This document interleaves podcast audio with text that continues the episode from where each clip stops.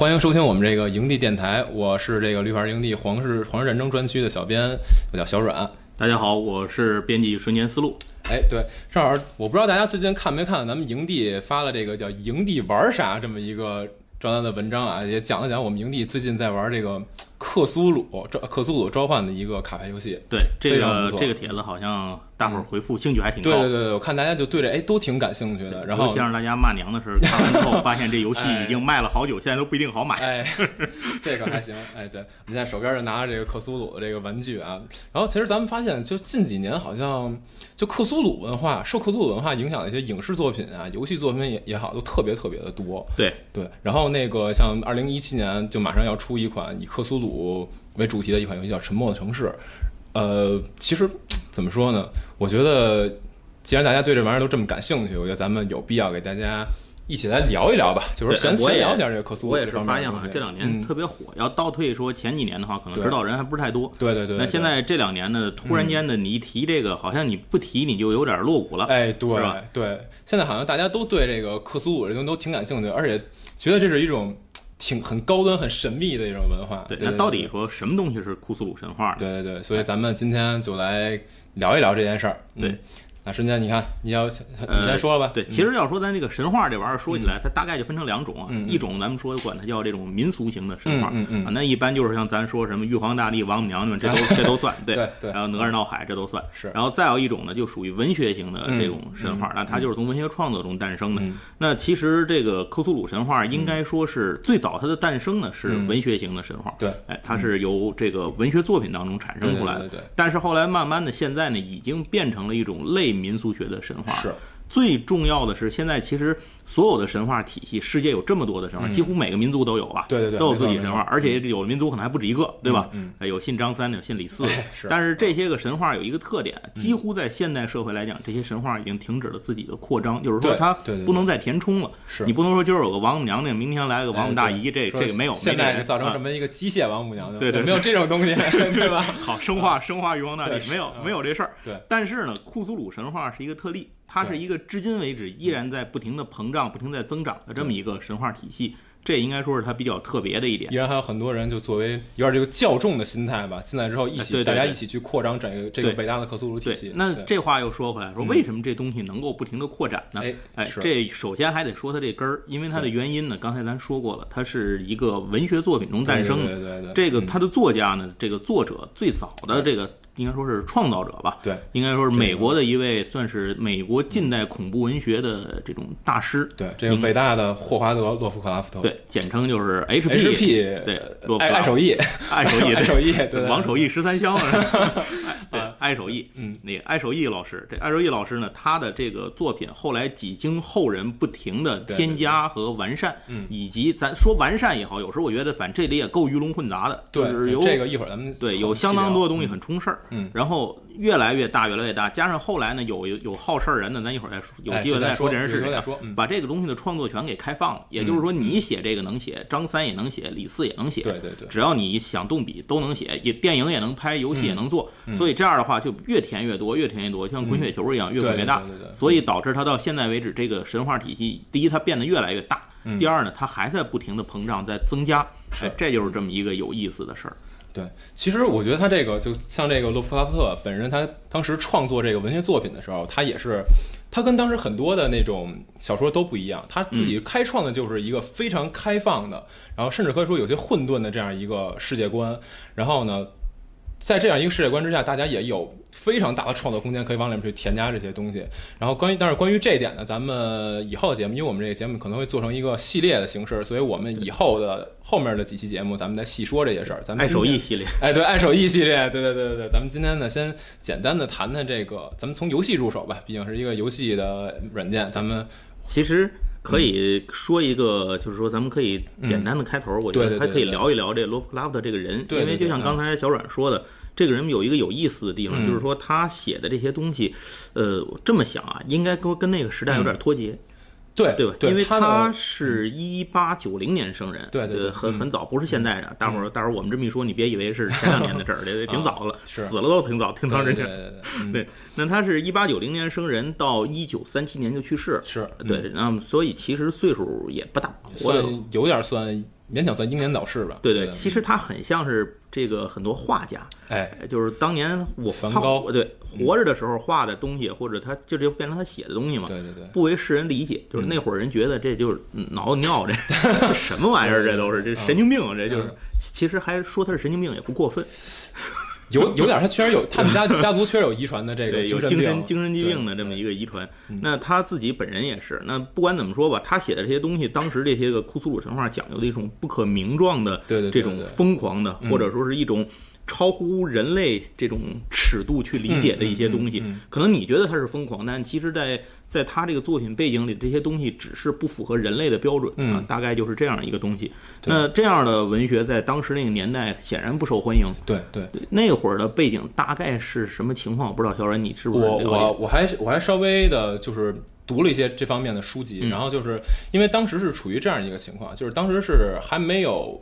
还没有完全打开这个科学革命，然后呢，在当时情况下，大家，呃，普通民众嘛，普罗大众，他信奉的还是那种古典的物理学这种体系。对对对。然后，然后像卢夫卡夫特他提出的一种理念呢，就是说，在他的这个世界观当中，人类的这种努力去了解世界的这种欲望，在浩瀚的宇宙面前是没有任何意义的。对对。然后呢，就是人类，你不要企图以自己对于世界这点浅显的了解去理解宇宙，因为像当时的话。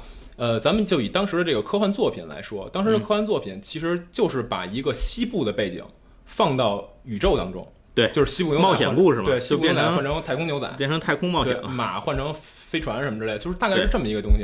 然后当时呢，人们对于这个就是欧几里得几何学，然后包括说这个牛顿的经典力学都非常的信奉。然后包括其实牛顿那个经典力学也确实预言了一些，比如说彗星回归啊，比如说天王星啊、海王星啊这方面的东西，确实预言是正确的。但是呢，这件事儿你预言正确了这么一部分东西，不代表这件东西，不代表这个理论确实放在哪儿都合适。对，就像现在也是，现在咱们觉得，哎，我们对宇宙已经有非常足够的了解了。但是你不要企图说你以对一个很近距离宇宙的了解去把它作为一个泛用的知识去理解整个浩瀚无边的宇宙，这其实是不合理的。对对，那么这个其实是我觉得洛夫克拉夫特本人在这个。宇宙，我就说宇宙观也好，还是什么世界观也好，在这方面的一个超前，然后包括他在里面设定了一个，嗯，就大家先给大家简单说一下吧。他那里面有一种叫外神，是种非常伟大的，你说生物也好，还是说什么，就是神吧。啊，这个外神里面有一个外神主神叫阿萨托斯。阿萨托斯呢，在这个诺夫哈夫本人的设定当中，是一个没有智慧、没有感情的一个盲目的神，他就是混沌吞噬。对。就是干一切，就这种感觉。然后那个，呃，他的这种设定呢，就这种混沌的这种迹象，其实，在嗯，在他之后，在在他之后没多久的数学理论里面，就有一个叫混沌现象啊。其实就跟他当时在对这个阿萨托斯这个东西的一个设定描述上面，其实有着很相近的一些东西。所以后世也是通过这些东西就开始理解到，哇，这个人确实是有一些超前超前的理念。而且在这个科学理论爆发之后，我相信。这个洛夫克拉夫特当年是不知道、想不到这个理论的，对他可能就只是灵光一闪那种感觉，或者自己有些理解，就包括从这个相对论开始之后，有些科学大爆炸，包括什么测不准、测不准理论，还是然后那个这种现象出现之后呢，就人们越来越觉得这个浩瀚的宇宙确实不是人类可以如此简单的去理解透的，就至少你不能用自己的知识在这个尺度上就能丈量它，对，这个不太可能。就跟洛夫克拉夫特提出那个怎么说，unspeakable。对，就是不可名状的嘛。然后他那个对于这些东西其实也是一样的。对，其实他的洛夫克拉夫特理论里头提出来的这种，咱们可以称之为一些个这种神级的存在吧。当然，你是以人的尺度来看，它是神的存在。但是你说他们对于他们自己来讲是不是神，这事儿我觉得也不重要。是，这意义不重要。对，他们就是一些超级的存在吧，对人来说就是厉害，不可名状的能干你。对，不可名状的厉害，不可名状的干你。对，其实也对，就包括像。瞬间刚才提到，就我们这边，它因为它那个整个体系里面有很多很多的神，都是不一样的东西，但是他们有一个共同的特点，就是长得都非常的恐怖，长相都非常的恐怖，反正不符合人类的审美学。对，这个东西就是它的他设计这个东西的目的就是说，你以你人类这种浅陋的审美是一定没法欣赏古神的伟大的，嗯，就是而且没法欣赏这些神灵的伟大的，就是这样。他这里有一个，其实这里在他的这个神话体系里，当然是后人得到了一些完善啊，在这里头神也分三六九等，那个各种各样。对对，我们要说呢，这个故事为什么说它这个体系叫做？这个克苏鲁神话不叫阿萨托斯神话，对吧？你说这阿萨托斯那么牛逼，对。但是可能是因为库苏鲁神话呢，这个库苏鲁这个形象以及这个名字更加深入人心。对对对。对他最初的文学作品当中呢，也提到了库苏鲁的苏醒啊等等，提到了召唤。对对对，提到了这些。其实库苏鲁召唤这个小说本身是有中文译本的。嗯。如果大家有兴趣呢，可以找来看看。是。最早的应该是哈尔滨出版社的那一版，不推荐。那那版翻的不太好。对对，不推荐。而且那个版在网上也都能够找到，能看到。后来应该。是在四川吧，四川出版社还是哪儿又又译了一版，这个可以找来看一看。嗯嗯，相关的它其实是一个作品集，对，很多作品都在里面提及了。对对对。那这个里头提到库苏鲁呢，其实算是在这里头应该属于叫做旧日支配者，对对吧？咱们将这么呃，当然后人又给他强加了一个一个属性，就是代表了水，来自海洋的恐惧。特雷斯这个小伙子，对，这以后咱们后面节目里后面节目这期咱应该说不到啊。反正说库斯鲁就成了这个神话体系的一个，算是一个标识符吧，这么这么这么一个文化符号。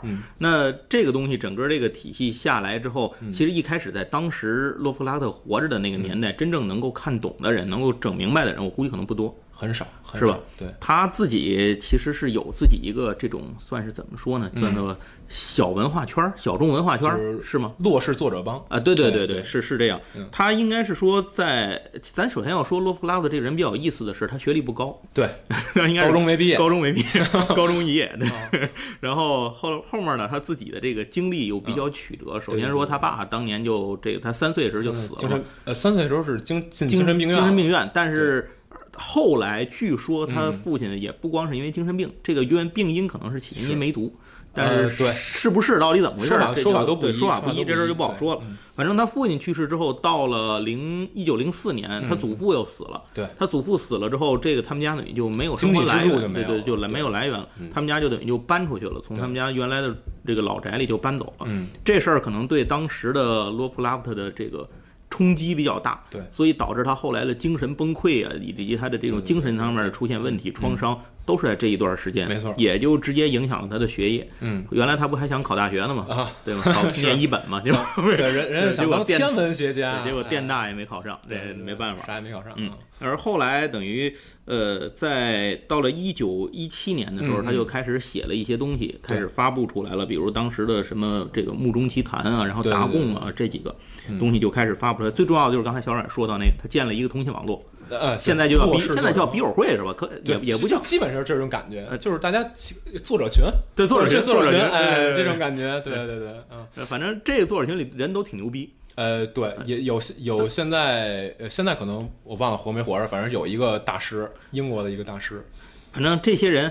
他们当时这些人很多有一点就是互相能够认同对方，对，呃，这是最重要。尤其它里面有一个这个，他他现在活着是不可能，早都死了。对对对。呃，这些人里有一个最重要的一个人物，可能对奇幻文学爱好者比较重要，就是罗伯特霍华德。哎，那罗伯特霍华德呢，他咱就在这说一个作品，不展开啊，只说他的代表作，就是《蛮王柯南》。哎哎，蛮王柯南的这个世界观在 洛克拉夫的小说里也出现过，剑与魔法，对，互相他们互相，其实这些人互相都在对方的作品里面客串，啊，这也是挺哏儿的一件事儿。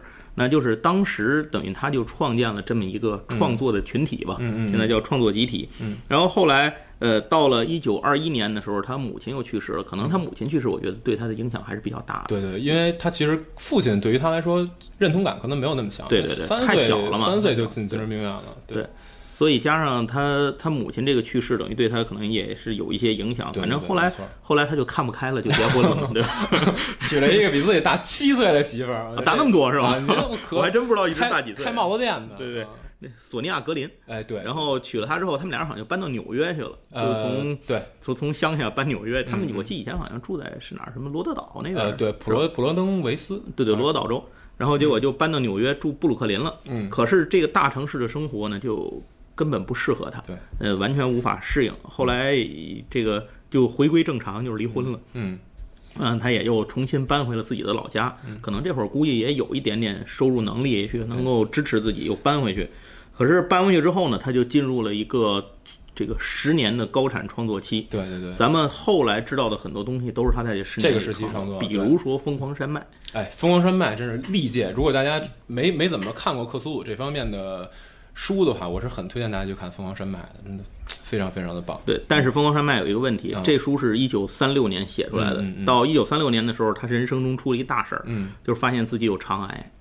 对，然后所以每天都在这种死去活来当中度过。那这样的话，到了一九三七年呢，就去世了。是，对，所以可以说，在这十年最后的十年是他高产的十年，也是他最人生当中可能最难受的十年。其实比其实比较痛苦的十年，因为他相当于。因为当时是属于移民大潮，嗯啊，他呢这个人又有点种族歧视，而且自己自己在这个交流这方面吧，也交流的不是特别好，所以他在感觉在那个城市呢，他跟别人竞争不下去。他可能就能现在来说，可能情商不太高，这个智商高，但情商不高，或者说他的情商跟正常人不一样。对对对，对吧？要不他怎么能写出来这堆东西呢？对，哎，就至于这哥们儿为什么情商不高呢？咱们后面的后面的节目会细说，以后再说。呃，反正。基本上来讲吧，到了这个时候，到他去世啊，中间还差了一点，就是咱刚才提到那个罗伯特·霍华德。罗伯特·霍华德在呃，也是在他人生最后几年的时候，在这个霍，在这个洛夫克拉夫的最后几年的时候，他自杀了。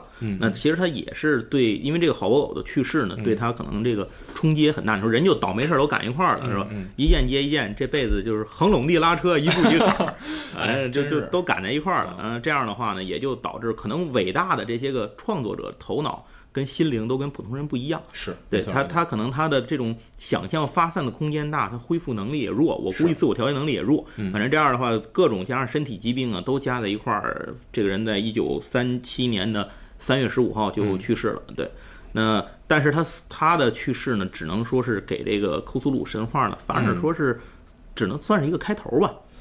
对对对，就是就是因为本身他这个书啊，在洛夫克拉克手里面其实不是一个体系型的东西，对，他就是一个小众。我今天想你写点这，明儿写点那，甚至有些他都不是用自己的这个，他会用了好多笔名。对，他是一个比较，他写的是一个比较散的作品，就是这边发生个什么事儿，那边发生个什么事儿，对。然后后来呢，就让一个叫奥古斯托特雷斯的这么一个人呢，生生的把他整成了一个体系。对啊，关于这个人，我估计咱们就放在下一期，对，咱们放在下一期再说。呃，其实这一期的节目时间呢，也差不太多了。嗯，那给大伙儿说做了一个开头，先做个预告吧。对，下一期首先给大伙儿说说，咱们要仔细聊一聊这个神话到底是怎么回事，怎么发展成今天。再一个呢，可能要给大家聊一聊电子游戏啊，或者是桌游啊，从这些方面发展出来的一些东西。文化方面，咱们今天先聊这么多，然后后面呢，咱们主要聊聊游戏这方面，因为从游戏这方面作为切入点嘛，给大伙儿做个开头。另外呢，也欢迎大家第一关注我们的电台节目，我们以后这个节目呢可能长更新，哎，常更新也而且也不一定说点嘛。对对对对，保皮就是你不爱听，那你就别那你就别听，爱听你就再听。另外一个呢，也请大家关注我们这个营地玩啥这个栏目。对，这个栏目以后可能我们会经常跟大家聊一聊，不一定是桌游，真的真的不一定是桌游，也有可能是电子游戏。呃，营地咱们这帮孩子吧，玩的东西也是挺杂的。对对，关键是他们这个心性变化太大。对，今儿玩这个，明儿就。今天说毛主席万岁，明天棒面不贵，这都挨不到一块儿。然后也有可能玩玩什么 VR，对吧？也有可能是，也有可能是其他的一些，或者说跑团儿，啊，这些都有可能。保不齐是什么东西，反正我们觉得好玩呢，就跟您分享一下。您要觉得有意思呢，也可以给我们留言或者来信啊，或者是给我们的帖子回复，大伙儿多交流。对对对，吧？没错，想看什么大家聊一聊。对，嗯，好，那那咱们这节目呢？我觉得今天也差不多了，聊一聊文化，然后这个游戏呢，咱也谈了谈。大家要是感兴趣，开头，哎，谈了一开头，对，以后呢，咱们会找一期节目单独说说这个游戏跟克苏鲁的。甭找，咱就下期，下期就跟您说，好好好，下期咱就跟您聊聊这个库苏鲁和游戏都有些什么渊源。行，当然，如果您您要是有什么想听的，您可以在我们这个节目下面的评论留言一下。好，那咱们这期节目就先这样吧，再见，啊，大家下期再见。